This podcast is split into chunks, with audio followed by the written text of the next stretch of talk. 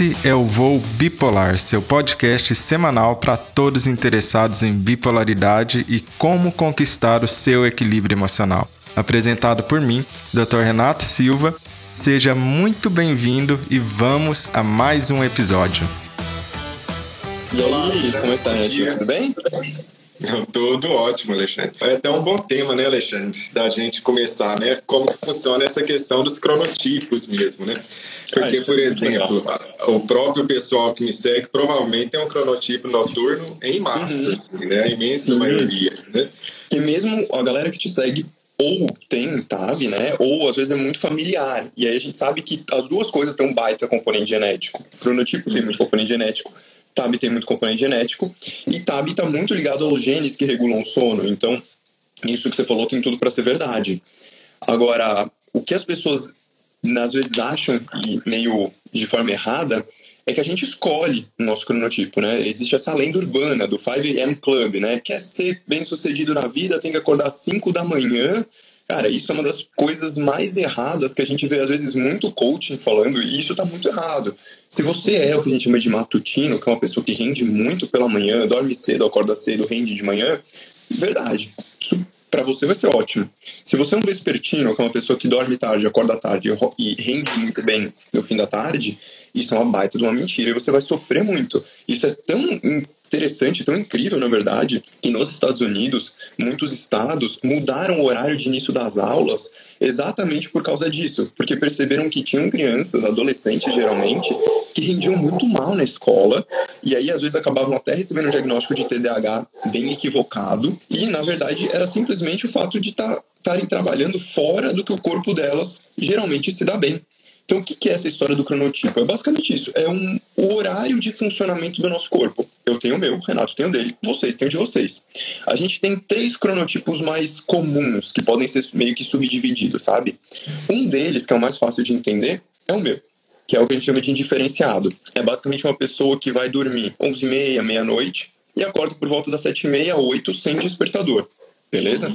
E não é acordar, é acordar bem.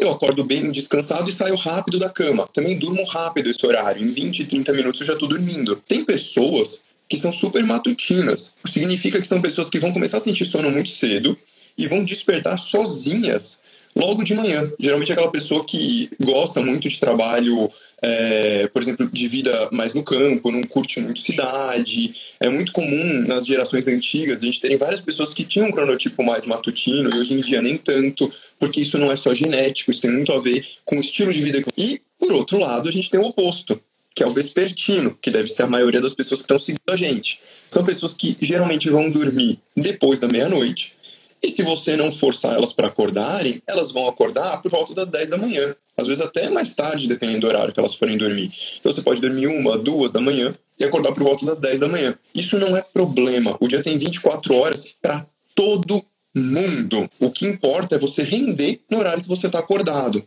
E eu já vou pegar esse gancho que mandaram aqui, a teoria do ciclo circadiano. O que é o ciclo circadiano? O ciclo circadiano é o, ritmo que o mundo gira. Então é o Sol e a Terra, o ritmo que os dois ficam, o horário que o Sol nasce. Isso entra no que a gente chama de Zeitbears. O que, são os Zeitbears? A gente tem, o nosso cronotipo se regular, vamos, vamos mudar um passo atrás aqui. Se a gente morasse numa caverna, se não tivesse sol, não tivesse nenhum tipo de luz, a gente não tivesse ritmo de nada, o nosso ciclo de sono ele vai variar de 20 a 28 horas. Então você poderia ter um ritmo que a gente chama de infracircadiano, circadiano com 24 horas, ou supracircadiano, com mais de 24 horas. Quem é o lastro? Quem é o lastro do seu ritmo? O Sol. É o grande lastro que a gente tem para o nosso ritmo durar 24 horas. Tem algumas doenças que não respeitam isso. Agora, o ritmo circadiano como lastro não significa que você acorda de manhã. Significa que o seu cérebro usa ele como marcação mas ele pode usar como marcação mais tardia, mais avançada. O quanto que aquilo representa de lastro, de peso ao longo do seu dia, são os seus genes que determinam, e não o Sol. O Sol te prende no ritmo de 24 horas, mas não necessariamente te prende para acordar de manhã ou para dormir cedo. É só você pensar que muitas, quando você vai dormir, o Sol não está lá há muito tempo, mesmo que você seja matutino. O Sol já foi embora. O grande é, o, o, o, grande processo de produção do sono que a gente tem ele ocorre nas duas horas antes da gente dormir. Durante o dia inteiro ele ele está atuando, né? O sono ele é ativo, não é passivo. O sono não é cérebro desligado. O sono é um processo produzido. O seu cérebro ele realmente produz aquilo e durante o sono você trabalha. O seu cérebro está ativo para conseguir regular tanto a parte hormonal quanto a parte emocional, a formação de memórias, tudo isso vai acontecendo. Agora, você querer forçar todo mundo a funcionar no mesmo ritmo, você vai ter um negocinho chamado atraso de fase, ou transtorno do ciclo circadiano, tipo atraso de fase. O que, que é isso? Esse nome grande, complicado, basicamente, ele significa o seguinte: vamos dizer que o seu horário de vida, né, de sono e de vigília, que é estar acordado, deveria funcionar da meia-noite às oito da manhã. Beleza. Só que você começa a trabalhar às oito da manhã. Se você começa a trabalhar às oito da manhã, você deve estar acordando sete, seis, às vezes cinco horas. Se você mora em São Paulo, que nem eu, você deve saber que, assim, trânsito aqui é todo dia, com sem, apesar de pandemia. Não existe dia em São Paulo sem trânsito. Então, você chegar no seu trabalho às 8, você acorda às 6, tranquilamente. Só que o seu horário de despertar próprio, seu, do seu ritmo, deveria ser às 7, 8, por exemplo. Aí o que acontece? O seu sono não completa as fases que deveria completar, você tem um desempenho pior no seu trabalho, você começa a ter desatenção, o seu sono noturno não rende, então você começa a ter esquecimentos ao longo do dia. Se você já é uma pessoa que tem geneticamente e mesmo pelo seu perfil de vida algum distúrbio como ansiedade, como depressão, seja unipolar, seja bipolar, você já vai ter uma tendência maior a descompensar isso. Quando a gente quer mudar o nosso cronotipo, geralmente isso está ligado ao trabalho, isso é possível, existe um tratamento para isso. Então a gente vai fazer um tratamento para um atraso de fase. Porque não dá para você ficar literalmente jogando no meio do seu ritmo de sono uma atividade. Seu sono não completa as fases que deveria completar e você vai literalmente sofrer com isso no dia seguinte, porque você vai ter que pagar um preço. É, eu estava comentando isso numa live ontem, não, não, sei se você sabe, Renato. Tem todos os animais dormem, né? E alguns animais, por exemplo, aqueles pássaros migratórios, eles não podem parar de voar para dormir. Então, como que eles dormem? Uma metade do cérebro de cada vez. Então, ele está voando, uma metade fica ligada, a outra dorme, porque é um processo ativo, aí ele inverte. Então, assim, essa, até isso existe. É, essa questão do sono sempre foi uma questão bem fascinante para mim, assim, eu sempre fiquei imaginando sobre isso, né? E quem é mais curioso já deve ter pensado, né? É, será que não existe algum animal aí que não dorme, né? É, e a verdade é que não existe nenhum animal que não durma, né? Você tem padrões diferentes, mas não existe nenhum que não durma, que não dorme, né? Se o sono é algo tão preservado na natureza ao longo de todas as espécies na evolução, é porque deve ser algo muito importante, né?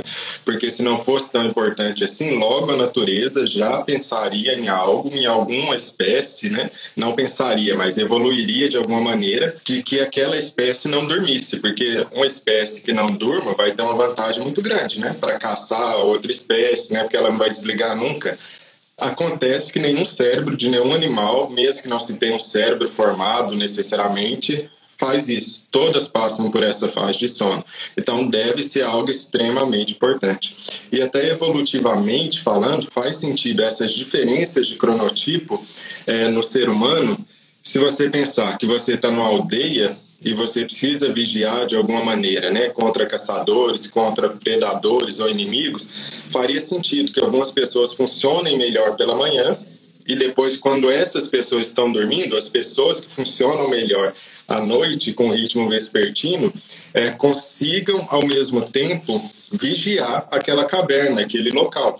Então faz todo sentido que a evolução tenha preservado cronotipos diferentes é, nas diferentes pessoas. A questão é, se você pode respeitar, se você tem um luxo aí de respeitar o seu cronotipo, melhor ainda, né? Pode se dar o luxo de seguir isso. Você é um profissional é. liberal, você consegue manejar os seus horários. Ainda mais hoje com telemedicina, você tem mais uma oportunidade para fazer esse manejo. Então, assim, isso é uma coisa legal da telemedicina, né? Ela deu essa, essa liberdade para as pessoas, acho que das redes sociais, da internet de modo geral, deu uma oportunidade para as pessoas respeitarem mais o horário biológico delas, o funcionamento biológico do corpo delas. Isso é, isso é bem bacana. Aí tem uma outra coisa que é importante, né? Que é a questão da luz solar, né? Que o Alexandre, inclusive, citou. A gente deve pensar que antigamente era o sol a nossa única luz, né? Hoje em dia não. Hoje em dia a gente tem muitas luzes competindo por essa, por mexer no nosso cérebro, porque é isso que a luz faz. A gente tem um, um local específico no cérebro que tem neurônios que são super sensíveis à luz. Essa sensibilidade desses neurônios à luz, dessa região do cérebro, né, é, é que marca o seu ritmo biológico. A questão é que essa luz, mesmo se você fecha a pálpebra, existem algumas células no seu olho específicas, né, que não são os cones, não são os bastonetes, são outras, que conseguem perceber que existe luz e joga direto para essa região do seu cérebro. Né? Então você regula ou desregula o seu cérebro dependendo da sua exposição à luz. Né? Só que as luzes que a gente tem têm intensidades muito diferentes. Né? Quando você está lá de fora, é, exposto, exposto à luz do sol, você está falando em cerca de 10 mil de intensidade. Essa luz aqui do, de dentro de casa, você está falando de 100 de intensidade. Né? Então, são intensidades muito diferentes e que você pode usar a seu favor. Então, se você quer regular, o seu som está todo desregulado, por exemplo, vale muito a pena pela manhã, quando você acordar, você se expor à luz do sol, verdadeiramente à luz do sol. Não essas luzes internas que a maioria das pessoas estão vivendo hoje em dia. Né? Em São Paulo, por exemplo, você vê a luz do sol mesmo, se expor diretamente à luz do sol, é, não é tão fácil assim, né? Você pode passar tranquilamente um dia inteiro sem nem se expor à luz direta, né? São então Paulo a luz direta numa... do sol é muito importante. São Paulo fica numa região geográfica que o sol bate de tal maneira que mesmo que você se exponha ao sol, até a produção de vitamina D, por exemplo, ela fica baixa. É um, é um tipo de sol que, a hora que a luz vem do sol para a Terra, ele bate de uma certa forma, muda o ângulo e a luz ela se separa em várias camadas. E a camada que chega pra gente é uma camada muito ruim, inclusive para produzir vitamina D tal. Então é muito comum que em São Paulo todo mundo tenha deficiência de vitamina D. E as pessoas ficam um pouco revoltadas com isso. Poxa, mas eu pego sol. Eu faço... O problema é que tem vários tipos de luzes do sol. Vem uma luz, passa pela atmosfera e ela muda, ela abre. Nem sempre você precisa ver o arco-íris, mas a ideia é mais ou menos essa. É, naturalmente a gente já tem uma espécie de arco-íris, só que muitos dessas, desses raios nem entram na Terra, são refletidos para fora da Terra. Isso faz muita diferença. Eu, por exemplo, acho que eu bati um recorde, né? A minha vitamina D, quando eu dosei, deu 7. Nossa, 7? 7. Nossa, bem baixo. Já repôs? Já tá normal. Deu certinho. Deu, tá tudo certo. É, e, é, e, essa questão com a vitamina D é até algo que a gente precisa se preocupar, né? Que ultimamente tem muita gente fazendo reposição de vitamina D, assim, ah, é, a torta direito, sem nenhuma sem nenhum cuidado, né? Sem nenhum critério, ou pior, com critérios que não existem, com alvos que não existem. Eu sempre conto de uma paciente que eu atendi, isso na época que eu era residente. Ela, a gente foi descobrir isso depois, né? Ela foi para UTI por causa da vitamina D ela fez uma encefalopatia, então uma espécie de um edema no cérebro ultra grave pelo excesso de vitamina D. Ela usava uma dose muito alta, acho que eram 75 mil unidades por dia, fazendo um desses protocolos malucos de reposição de vitamina D que não tem evidência científica nenhuma. E assim, é, ela obviamente saiu da UTI sequelada. Ela não morreu, mas ela teve sequelas graves. E é o caso, enfim, acabou sendo até publicado, né? Pra, como um alerta para as pessoas. Mas imagina, é algo bem grave, bem. E a ah, vitamina D não deve, não dentre, não deve fazer tudo. Já dizia Paracelsus, né? A diferença entre o remédio e o veneno é a dose. Então tudo tem que ser muito bem pensado e programado. É, e aí a gente tem uma questão em relação ao cronotipo que a gente tinha dito, né, e a bipolaridade, né? Existem muito, na bipolaridade você vai encontrar em geral pessoas com esse ritmo circadiano vespertino, mas não é algo assim é, obrigatório. Muita gente tem um ritmo matutino também, né, mas vespertino é comum. E em geral esse ritmo circadiano natural, fisiológico, vespertino é um sinal de talvez uma dificuldade maior no tratamento. É, por que, que eu digo talvez? Porque esse é apenas um de muitos e muitos outros sinais. Então, às vezes, a pessoa tem o ritmo vespertino, porém, tem várias outras coisas a favor dela. Então, vira um cabo de guerra, né? que o tratamento vai bem. Ou às vezes a pessoa tem um ritmo vespertino, mas várias outras coisas juntos que atrapalham na estabilização do tratamento. Mas independentemente do ritmo que circadiano que você tem, uma coisa é certa: seu ritmo de sono tem que ser regular. Uhum. Sempre tendendo regular no sentido de sempre no mesmo horário. Principalmente seu horário de acordar, porque o horário de acordar é mais fácil da gente controlar, né? Você coloca um alarme e você acorda a hora que você quiser, né? Você controla isso bem. O horário de dormir talvez você não tenha tanto controle assim dele, mas aquele você consegue, né? Você consegue. Então, o sono regular vale para todos os tipos de cronotipo, todos os tipos. Eu preciso ter o sono regular para que eu melhore dos sintomas. O tipo vespertino pode ter uma dificuldade maior nesse controle aí da, do sono, porém é super importante do mesmo jeito e vai ser super necessário. Eu sempre digo que o sono regular, o horário regular para dormir, é o primeiro estabilizador de humor que existe. Então, quando alguém está usando lítio, e com sono regular, ele está, na verdade, usando dois estabilizadores de humor. Se de repente ele vai viajar, vai para as férias e para de ter o sono regular, aí ele começa a usar só um estabilizador de humor, que é o lítio. E muitas vezes as pessoas pioram e não percebem que o sono regular é um remédio, é um estabilizador de humor. Se eu simplesmente abrir mão dele, eu vou estar perdendo esse, essa estabilização. Eu sempre gosto de pensar da seguinte forma, né? a gente tava brincando falando de jet lag, e assim, por mais que tenham, ok, jet lags de 12 horas que são muito desgastantes, a maioria dos jet lags que as pessoas vão viajar. É que hoje em dia viajar tá complicado, mas vamos fingir que a galera tá viajando ainda. Tá voltando a viajar, pelo menos. Tem esses jet lags menores que as pessoas não dão muita bola. Só que, se você tem alguma doença, pode ser bipolaridade, pode ser ansiedade, pode ser enxaqueca, pode ser TDAH, pode ser epilepsia, é, não importa. Esse jet lag para você pode ser o suficiente para você descompensar a sua doença.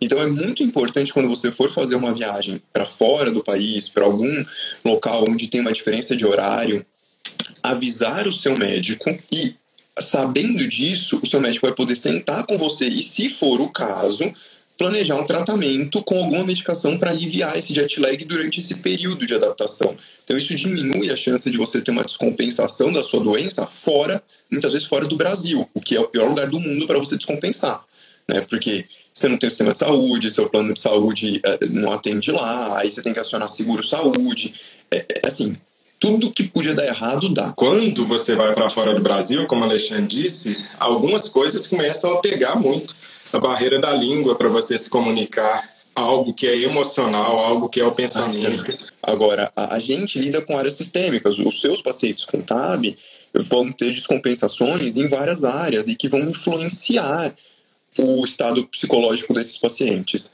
Então, se o sujeito tem um risco cardiovascular alto, infarta, por exemplo, isso pode descompensar.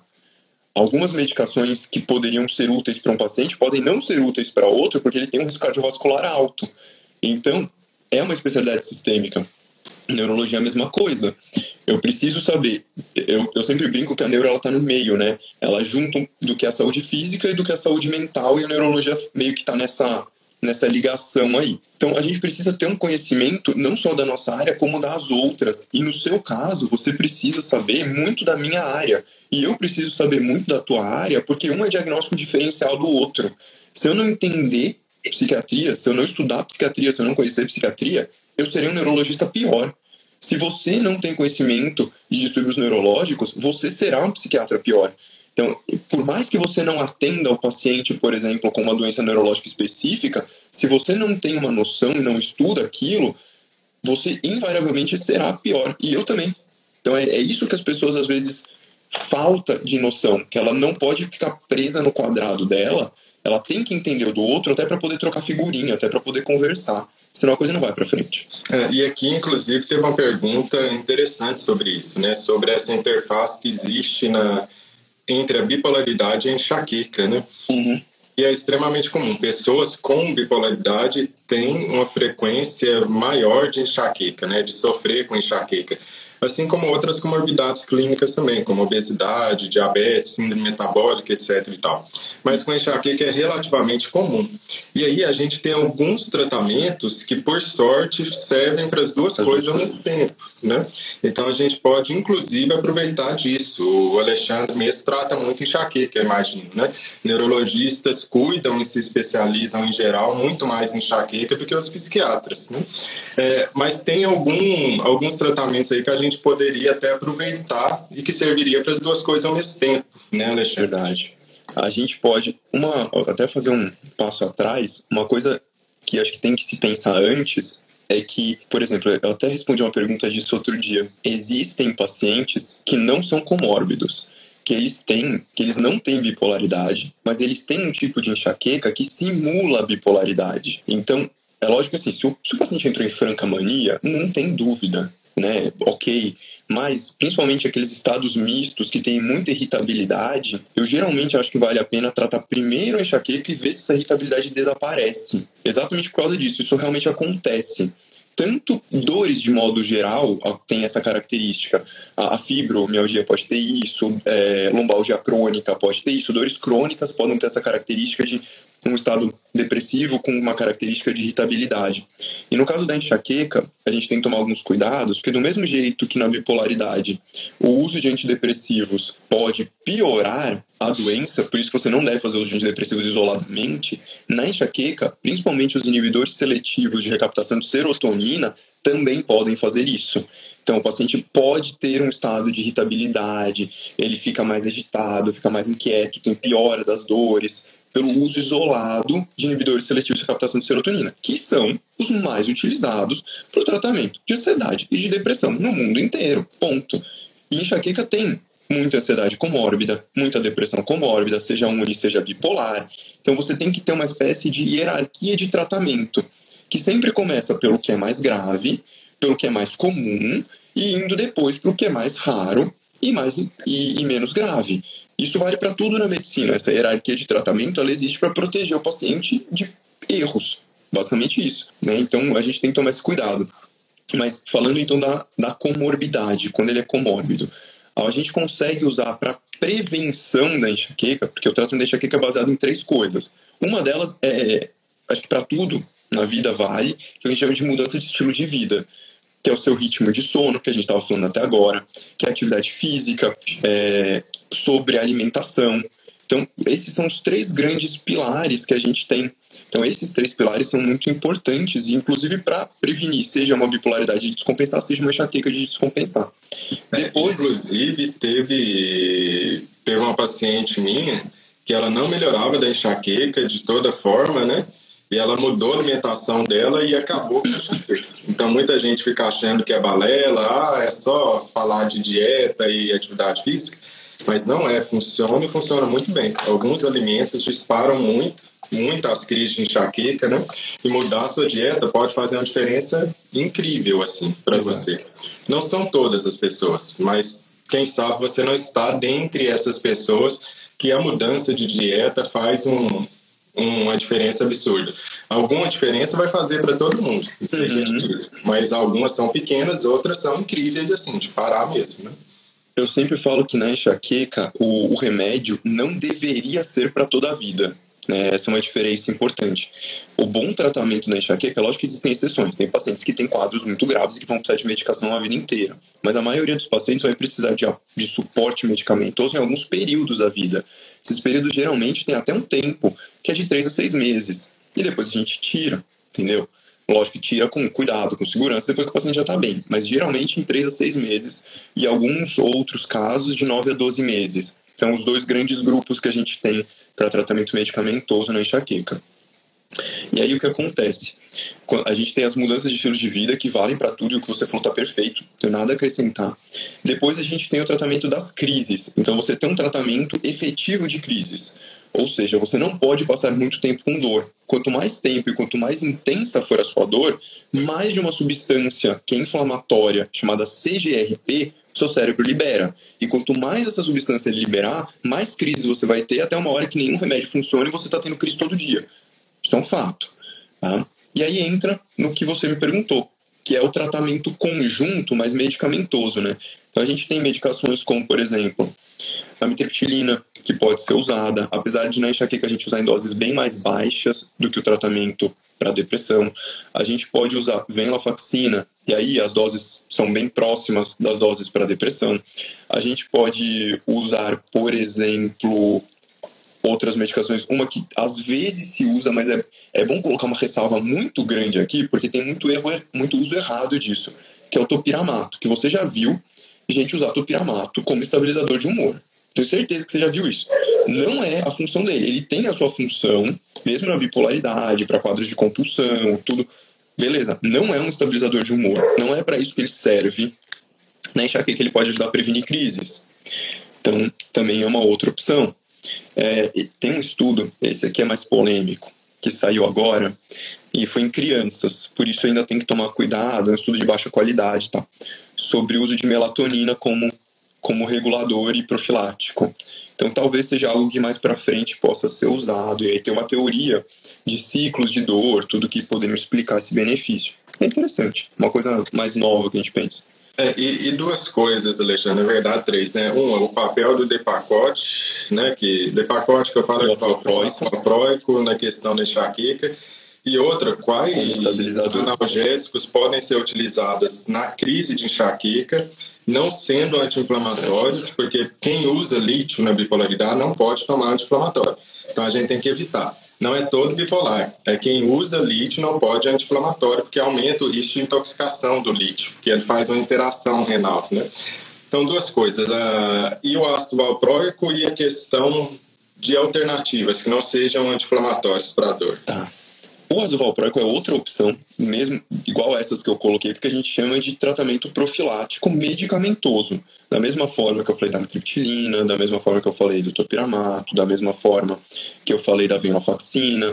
O ácido é outra opção que a gente tem na enxaqueca, que vai diminuir a frequência das crises. Então, eu sempre falo que é mais ou menos o seguinte: diferente do remédio que você toma para tirar a crise a hora que ela começou, o que, que o profilático faz? Tô tendo crise todo dia começo a usar o profilático. Ao invés de todo dia eu vou ter crise de assim, dia não. Passo mais um tempinho, um dia sim, três não. Passo mais um tempinho, uma por semana. Passo mais um tempinho, uma por mês. Então ele vai espaçando as suas crises. Então, até uma hora que seja tolerável e aquele tal de CGRP não acumula mais no cérebro. E como ele não acumula mais no cérebro, mesmo as crises tendem a ficar mais leves. Aí é até engraçado que as pessoas acham que elas não estão mais tendo crise de enxaqueca, porque a crise fica tão levinha ela, ah, essa é só uma dor de cabeça comum. E aí qual que é o erro? E aí eu entro no, na sua pergunta sobre o anti-inflamatório. A gente tem uma classe de medicações que a gente usa para enxaqueca, que são os triptanos. Os triptanos são específicos para enxaqueca. Eles não têm atuação para aquela dor de cabeça comum, né, que é a tal da cefaleia tensional. E aí, às vezes, o paciente acha que quando ele está espaçando e as crises começam a ficar mais fracas, que ele está tendo a dor de cabeça comum. Então ele nem usa o triptano, ele volta para o anti-inflamatório. E aí é um cuidado que tem que se tomar. Quando eu falo que enxaqueca, o critério para diagnóstico de enxaqueca é uma dor média a grave, isso é para a gente dar o diagnóstico. Mas como tudo, a gente tem um espectro. À medida que a doença vai controlando, eu começo a ver crises mais leves, crises que fogem desse padrão, porque são crises que já estão no paciente controlado, elas perdem aquela característica que é a característica mais típica desse paciente. Isso acaba sendo perdido. Eu tive um, um professor que falava assim: existe enxaqueca e existe enxaquequinha. É, é a mesma coisa, como a gente sabe, porque o triptano acaba agindo também nessas mais leves. Então é um fator de confusão. Então tem que lembrar sempre isso para o paciente. Outra opção que a gente tem, paracetamol e dipirona, que a dipirona ainda tem um efeito anti-inflamatório, né? Talvez para esses pacientes não seja a melhor opção, por mais que seja um efeito anti-inflamatório bem leve, ainda existe um pouco essa opção. E um, um erro que às vezes acontece é porque quando a gente fala em anti-inflamatórios, tem alguns que são, a gente não são de padrão de se usar para enxaqueca, mas alguns pacientes usam, né? Que são os tais dos COX-2. O que, que é isso? Anti-inflamatório, ele atua numa substância chamada COX, COX. E aí tem a tal da COX-1 e da COX-2. Tem duas. A maioria dos anti-inflamatórios atua na COX-1 e na COX-2. Aí há muito tempo atrás estavam muitos famosos os que atuavam só nessa tal de COX-2, porque eles dão menos dor de estômago, tem outras vantagens. E existia uma lenda urbana Lenda urbana porque os estudos eram ruins, tá? Até existiam estudos, mas eles eram muito ruins. De que esses tais de COX-2 não afetavam a função renal. Então, até hoje, eu vejo algumas pessoas achar, ah, paciente tal tem algum problema renal, ou usa lítio, ou usa alguma coisa, ah, passa o COX-2 que pode. Não, não pode. É a mesma coisa, não pode, do mesmo jeito. Então, mesmo esses anti-inflamatórios que seriam mais, sei lá, específicos, vamos dizer assim, também não podem, porque eles também causam alterações renais. Então, esse é um, um, vamos dizer assim, um erro. Mas, de modo geral, que a gente tem, o paracetamol poderia ser utilizado e os triptanos, que são uma baita de uma opção para quem tem enxaqueca. Tem, inclusive, alguns que são nasais para agir mais rápido. É, de, dentre os tratamentos, o ácido valproico é primeira linha na profilaxia da enxaqueca ou não? É segunda, terceira linha? A gente considera ele como nível de evidência B, tá? Ele está tendendo a subir para o A, ele está tendendo a subir para o A. Ainda, na verdade, tem alguns consensos que colocaram ele como A, enquanto outros ainda põem ele como B. É, isso tem uma certa variação de consenso para consenso. Não costuma ser a nossa primeira escolha, porque, primeiro, eu preciso tomar três vezes ao dia, a não ser que eu use aquelas formulações mais é, de liberação. Exato que aí eu passaria para duas vezes ao dia. Tem algumas que poderiam ser uma vez ao dia, mas aí tem implicação em custo tal. Então, ele não costuma ser a nossa primeira opção, principalmente porque ele já vinha de uma segunda linha antes, por mais que ele esteja crescendo. E a gente acaba usando hoje mais topiramato, é uma medicação que a gente usa, que é nível de evidência A, né? A amitriptilina é nível de evidência B. Agora, a gente também pode usar outras com, que aí não tem nada a ver com bipolaridade, como a flunarizina, né, que é um remédio para quem tem tontura, tá? Então, ainda mais o ácido valproico, sim, algumas referências já põem ele como, assim, primeira linha de profilaxia, outras põem como segunda. Ele tá nesse... Ele tá subindo, vamos dizer assim, tá no limbo da subida. É porque, porque para mim, como eu trato muita bipolaridade, né, em geral eu considero muito o ácido valproico quando tem essa comorbidade com enxaqueca, porque ele funciona como estabilizador de humor, né, um excelente estabilizador de humor possível. E também pode pegar a questão da enxaqueca, né, de ter uma profilaxia. Já me Mas, cara, ele funciona sim. Bipolaridade. Ele funciona sim. É que quando a gente põe A, B tal, como qualquer coisa, nem, a gente não tem nenhum estudo que faça head a head, sabe? Um versus o outro, para te dizer qual que é melhor. O que determina A, B, C é o número total de estudos que a gente tem, como não tem nenhum head-a-head. Então, como as valproico tem menos estudos, ele vai tendendo a cair, sabe? Igual a flunarizina, tem menos estudos, vai tendendo a cair. Não é porque ele não funcione, porque não tem um estudo que efetivamente comparou um contra o outro. Sim. Inclusive é o caso de, de algo que eu tenho estudado bastante hoje em dia, que é a dieta cetogênica, né? Na uhum. bipolaridade, né? Que é algo que infelizmente a gente não tem estudo suficiente. Você tem alguns estudos é, bem pequenos. Tem, fiquei sabendo ontem que tem um estudo que está sendo conduzido na USP de São Paulo, no IPQ, hum. é, de dieta cetogênica na bipolaridade, né? É, alguns estudos deram resultado negativo, mas eram muito pequenos, outros deram algum resultado, né? É, e tudo isso vem dessa intersecção que a gente tem com a neurologia, né? Porque, com exceção do lítio, os outros medicamentos, na verdade, que a gente usa na bipolaridade mais comumente, todos vieram da neurologia, né? Se você for ver, da epilepsia, né? Lamotrigina é um anticonvulsivante, ácido valproico é um anticonvulsivante, né? É, e a gente tem a carbamazepina, a oxcarbazepina, né? Todos são anticonvulsivantes e são usados como estabilizadores de humor na psiquiatria. Provavelmente, né, porque existe aí uma causa fisiológica, fisiopatológica em comum entre a epilepsia e a bipolaridade. Não quer dizer que quem tem bipolaridade vai ter crise convulsiva, não quer dizer que quem tem epilepsia vai ter bipolaridade. Tem nada a ver. O que eu estou falando é que existe uma causa em comum entre essas duas coisas que fazem com que o medicamento atue da mesma maneira apesar de em doses, em geral, muito diferentes, né? A lamotrigina, por exemplo, a neurologia costuma utilizar doses muito mais altas na epilepsia do que a bipolaridade. Né? Mas sabe que assim, tem, tem um negócio, a lamotrigina, ela também é uma certa vítima das circunstâncias, tá? Certamente, certamente. Porque quando que eu entro com lamotrigina, geralmente? Naquele paciente, é, por mais que ela possa, e, e, eu particularmente uso muito como primeira escolha lamotrigina, principalmente em idosos, porque é uma medicação com baixíssima interação medicamentosa, muito segura. Você tem que tomar cuidado na hora que você está introduzindo, obviamente, né? O perigo da lamotrigina é no começo. Peso, sim.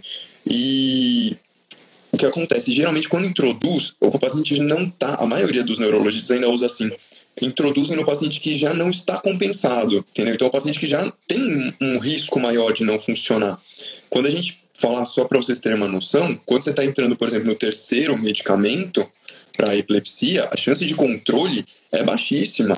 Você colocar um quarto, a chance de controle com quarto é menos de 5%. Então, é, você tem um grande, uma grande chance de compensar no primeiro, essa chance reduz mais da metade para o segundo, e aí depois começa a reduzir. É, é uma, uma escala logarítmica. A chance de você controlar não, não, é igual com dois, com três. Não, ela cai. Quanto mais medicamentos, menor a chance. E a lamotrigina acaba ainda sendo muito utilizada como add-on, como associação. Porque como qualquer remédio, ele foi introduzido dessa forma. Você primeiro deixa o remédio que funciona, que você já sabe que funciona, e aí depois, naquele paciente que não controla, você associa. Né? Então, para ver se tem benefício. Aí depois que você sabe que ele funciona como associação, você começa a usar ele sozinho. É uma, uma medida de segurança. Eu sempre falo aquela coisa, a ciência não é rápida, a ciência não busca velocidade. A ciência busca certezas o máximo possível, busca segurança. Então, existe uma, uma sequência pela qual as coisas acontecem, para que você possa oferecer algo com segurança para as pessoas. Então, ainda tem um pouco isso. Agora, com idosos, que é, com, é onde eu mais uso lamotrigina, muitas vezes eu segurei. Tá? É, e tem uma coisa aí pela lamotrigina na, na bipolaridade que é ainda pior, assim, eu diria que mais complicado ainda, né? A, lamotrigina na bipolaridade é um estabilizador de humor que é muito lento. Ela vai demorar, primeiro, só para você introduzir a lamotrigina, como a Alexandre citou, vai demorar para você chegar em 200 miligramas cerca de seis semanas. É, no mínimo, você vai ter que ir subindo bem pouquinho pouco em pouco, por causa de um risco aí é, dermatológico na pele, né? Por isso você tem que ir bem devagarzinho com essa lamotrigina. Para chegar já demora um pouco. Só que o efeito da lamotrigina na bipolaridade ele costuma ser lento, ele costuma demorar até quatro meses para conseguir estabilizar o humor. Só que os estudos clínicos, em geral, fazem o quê? Eles não duram quatro meses, né? Não duram quatro meses, né? É, você tem um custo aí com os com um custo com as pesquisas, que em geral as pessoas e os laboratórios fazem pesquisas de um mês, talvez dois meses, e nunca chega naqueles quatro meses, naqueles quatro meses aí. Por isso a lamotrigina ela é subestimada como medicamento na bipolaridade. Ela é muito melhor do que aparece nos estudos, por uma questão metodológica mesmo, né? Curiosidade. Até mesmo diretrizes internacionais, né, que foi o CAMAT, eles colocaram essa ressalva lá, que a lamotrigina é bem provável que seja muito melhor do que a gente está vendo que ela é. Curiosidade minha, mesmo, minha mesmo, curiosidade, eu não sei. É, geralmente quando você usa a lamotrigina no TAB, no transtorno bipolar, você geralmente introduz ela e outro estabilizador de humor que age, tem uma ação um pouco mais rápida, e depois você tira o primeiro? Como que você costuma fazer? É, depende, depende muito do caso, viu? Uhum. Alguns casos onde que a pessoa me procura e já está mais estável, sem nenhuma crise aguda, aí eu já começo e toco a lamotrigina, principalmente se for transtorno bipolar tipo 2, que tem um efeito bem melhor do que no tipo 1. É, agora, se a pessoa está numa crise aguda, não dá para esperar esses seis okay. semanas para introduzir, não dá para esperar tudo isso. Mas a lamotrigina, em geral, a partir de uns 50 miligramas, já existem pessoas que respondem bem ao tratamento. Outras pessoas não. Então vai depender muito se vai introduzir só lamotrigina ou vai introduzir o, o, o estabilizador de humor. Eu, pessoalmente, tendo a introduzir lamotrigina muito mais nas pessoas que têm bipolaridade, essencialmente para baixo, com mais episódios de depressão do que episódio de mania porque a lamotrigina ela previne muito bem episódios depressivos. Porém, a prevenção dela para mania e hipomania não é tão boa e para mania aguda ou hipomania aguda, ou seja, a pessoa está tendo os sintomas naquele momento, é zero. Ela tem, inclusive, uhum. estudos negativos para mania aguda, né, de que não funciona mesmo durante essa uhum. fase. Então vai depender muito, né? Vai que faz todo muito. sentido com o que você falou do tempo de ação, né? É. Quando, quando ela começa a agir, já não é mais aguda. É, e dependeria de outras coisas também, por exemplo, né? Se é bipolaridade tipo 2, isso vai tender a responder melhor a lamotrigina. Uhum. Se, por exemplo, a pessoa já está com lítio ou com ácido valproico, que é um tipo de estabilizador que segura melhora a mania e hipomania, só que continua tendo episódios depressivos, a lamotrigina é uma ótima pedida. Só que com cuidado especial, se você for usar né, a lamotrigina junto com o ácido valproico, que os neurologistas sim, já sim, sim, sim, sim, né? É. Porque como o ácido valproico dobra né, a dose da lamotrigina, e eu tenho que ser mais devagar ainda com ele, né? Outra coisa que acho que falando dessa questão da interação, vou falar agora de uma interação negativa, né, que é a, a OX também, mas principalmente a carba. Para quem tem enxaqueca, a carbamazepina pode, não estou dizendo que vai, gente, pelo amor de Deus, mas pode piorar muito as crises de enxaqueca. Então, essa é uma combinação. É lógico, às vezes você não tem opção, você já tentou outras coisas, não é a opção que você tem. Mas, quando possível evitar no paciente com enxaqueca, é interessante porque realmente pode ter uma piora das crises, né? A gente acaba ficando um pouco, tem um tipo de dor de cabeça que é a neuralgia do trigêmeo, e a gente, e a neuralgia do trigêmeo também tem uma, uma certa sobreposição com a enxaqueca. E aí é, é muito ruim, porque às vezes você, até quando você pega o meio calça curta desavisado, né, acontece o seguinte, você usa a, a carbo, para controlar a neuralgia, e o paciente tem uma piora da enxaqueca. Aí o que acontece? O sujeito que não tem experiência fala o que está tendo dor de cabeça, não está controlando, vou fazer o quê? Suba a dose. Então, se eu subo a dose, vai melhorar, só que ele sobe a dose piora. Por quê? Uhum. Porque a piora que está tendo é da enxaqueca e não da neuralgia. Que para quem conhece são dores absolutamente diferentes, tá bom? Mas que acontece muito isso. Uma forma de você usar de forma mais segura é com as medidas, a, as versões de liberação prolongada diminui isso bastante, né? Porque a gente vê muito que quando a medicação faz pico, é onde os efeitos colaterais acontecem mais. Então, se você consegue evitar aqueles picos no sangue, ou seja, a hora que eu tomo o remédio, o nível no sangue sobe e depois desce. Quando você usa uma medicação de liberação prolongada, ele tende a ficar mais estável por mais tempo. E evitando esses picos, geralmente você tem menos efeitos colaterais, inclusive crise de enxaqueca para quem precisa usar carbamazepina pode ser uma opção. Isso é, isso é tão legal que uma outra coisa que é legal a gente falar é, por exemplo, o osteovalproic gestação. Mas às vezes, quando a paciente para epilepsia, o risco de ter uma crise ainda durante a gestação ainda é maior do que o risco.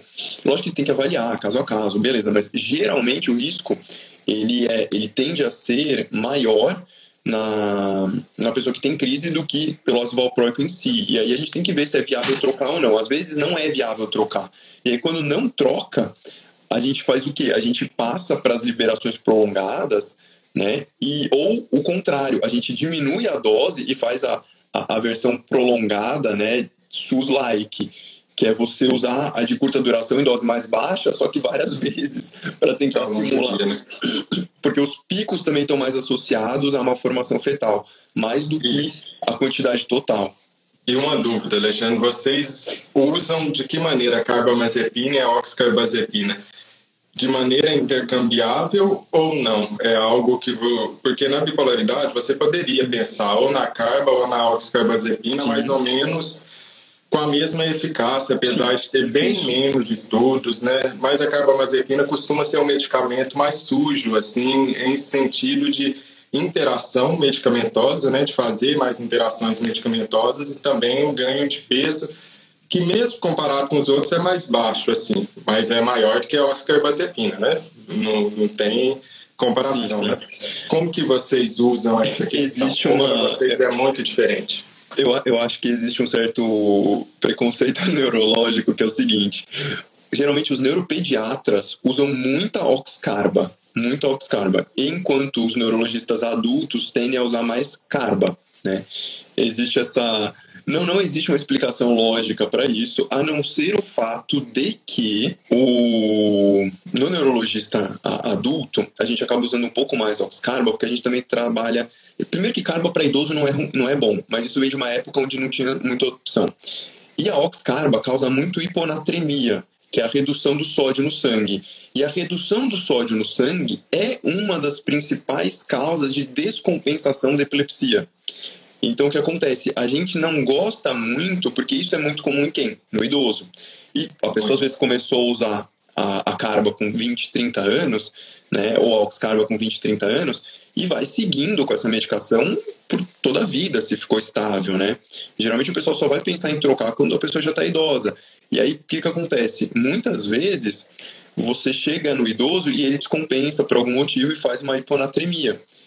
Então a gente fica um pouco receoso com essa hiponatremia da oxcarba por causa disso.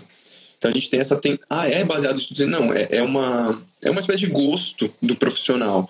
Que a, a gente vê muito isso. Mas tem muito neurologista adulto que também usa oxcarba, tá?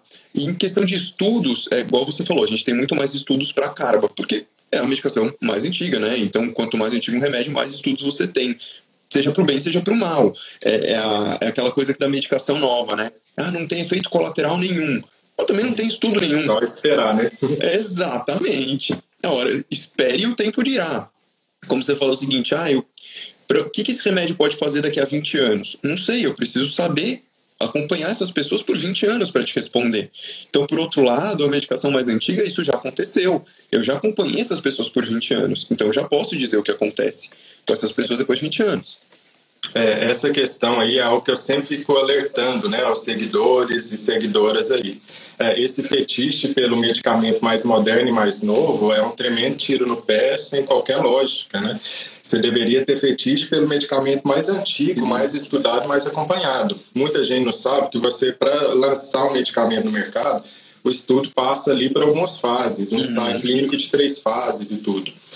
Qual que é a última fase do estudo? É quando ele é lançado para a população em geral. Essa daí é considerada uma fase do estudo do remédio, por quê? Porque quando eu vou estudar, eu vou estudar um novo medicamento em um pequeno número de pessoas, talvez 200 pessoas, ó, seria um estudo grande, né?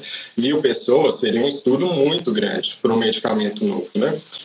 Mas quando eu lanço esse medicamento no mercado, agora milhões de pessoas vão usar aquele medicamento. E aí vai começar a sair aqueles efeitos colaterais mais raros, que eu só vou ver, que é a lei dos grandes números, né? que eu só vou ver esses efeitos colaterais mais raros quando eu tenho tantas pessoas utilizando que vai surgir.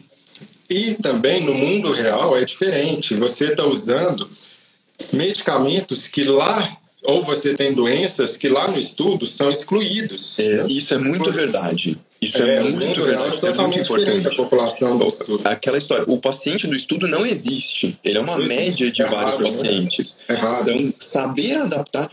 Isso é uma coisa que as pessoas precisam ter noção. Quando a gente fala primeira escolha, segunda escolha, terceira escolha, é por causa disso. A, a, a tendência imediata do, do termo escolha, primeira, segunda, terceira, é a pessoa associar isso com eficácia o que não é necessariamente verdade. Muitas vezes está ligado com possíveis. É, muitas vezes você não tem um estudo de comparação direto entre. Para mim, acho que um bom exemplo é a questão da vacina, porque hoje em dia está em voga, né? Fala assim: ah, a vacina X tem tantos, é, 90% de eficácia, a vacina Y tem 70%, a vacina Z tem 50%. Só que a gente não pode se basear nesses números para comparar uma com a outra porque não foi feito um estudo comparando uma com a outra. Você fala, ah, mas isso besteira, você tá, é frescura tua. Não é. É a mesma coisa que eu falo o seguinte, por exemplo, eu corro, eu corro 10 km em uma hora. Aí eu vou me comparar com o Renato. E o Renato corre 10 km em uma hora e meia. Quem que é mais rápido? Não sei. Por quê? Porque se eu corro 10 km em uma hora no plano, num dia tranquilo, no verão, e o Renato corre 10 km em uma hora e meia no Alasca, embaixo de neve, subindo uma montanha, é, ele provavelmente é muito mais rápido do que eu, porque as condições dele foram muito mais adversas. Então a gente precisa comparar as coisas sob a mesma condição. Então, quando a gente diz que uma coisa é primeira, segunda escolha, não é que é pior ou alguma coisa, porque tem mais estudos, você tem indícios, mas esses indícios têm que ser levados em consideração a situação de cada paciente. Por quê? No estudo, o paciente que tinha uma doença Y não apareceu. E agora, poxa, eu posso evitar uma polifarmácia, eu posso evitar um excesso de medicamento desnecessário se eu combinar dois tratamentos, que é o que você falou do ácido valproico. Eu até peguei aqui para olhar quando foi que ele entrou como, como. Eu falei que tem alguns conceitos como B e alguns conceitos como A, né? Eu até peguei aqui, em 2012, se eu não me engano, ele entrou pelo, pelo American, é, pela Academia Americana de Neurologia como A. Então, assim, 2012. desde 2012, ele já entrou como A pela Academia Americana, que acaba sendo o que eu mais uso como referência. É, mas assim, eu também tenho que ser honesto e dizer que tem alguns outros que ele ainda não entrou. Mas de modo geral, é uma baita de uma medicação e que você pode usar, se você pode controlar duas doenças com o mesmo remédio, por que, que você não faria isso? Né? Você precisa de um bom motivo para colocar uma polifarmácia no paciente. E às vezes, e às vezes tem, ok, às vezes existe esse motivo. Por exemplo, uh, sei lá, quer um exemplo? Amitriptilina. A amitriptilina é uma medicação antidepressiva. Só que para usar ela em dose antidepressiva, ela geralmente tem muito efeito colateral. Então, assim, num paciente que tem uma depressão grave e que tem uma enxaqueca, se eu opto para amitriptilina, eu vou ter que associar um tratamento específico para a depressão desse paciente, porque muitas vezes não vale a pena subir dose de amitriptilina para esse paciente. Porque é, ele vai ter muito efeito colateral.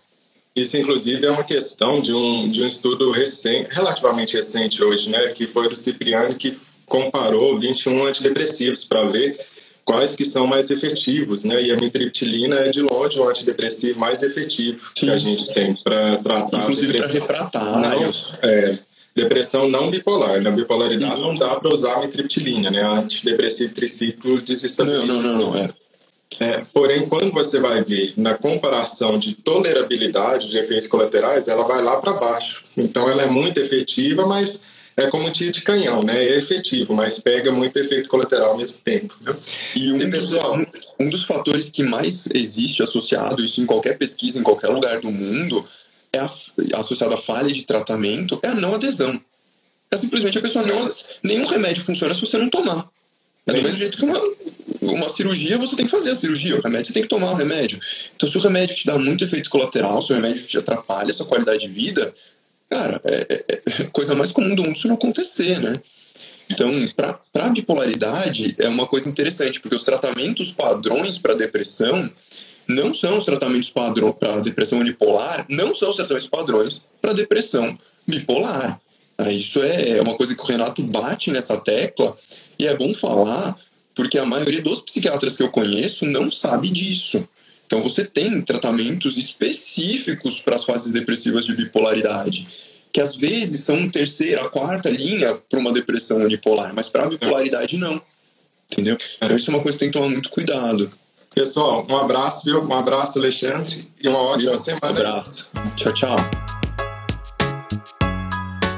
Esse foi mais um podcast Voo Bipolar. E não se esqueça de assinar e compartilhar esse podcast. Assim você ajuda essa mensagem a ir mais longe e chegar a mais pessoas que precisam dessas informações para conseguir seu equilíbrio emocional.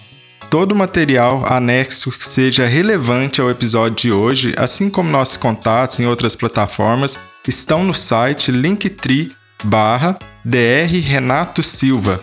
Até a próxima!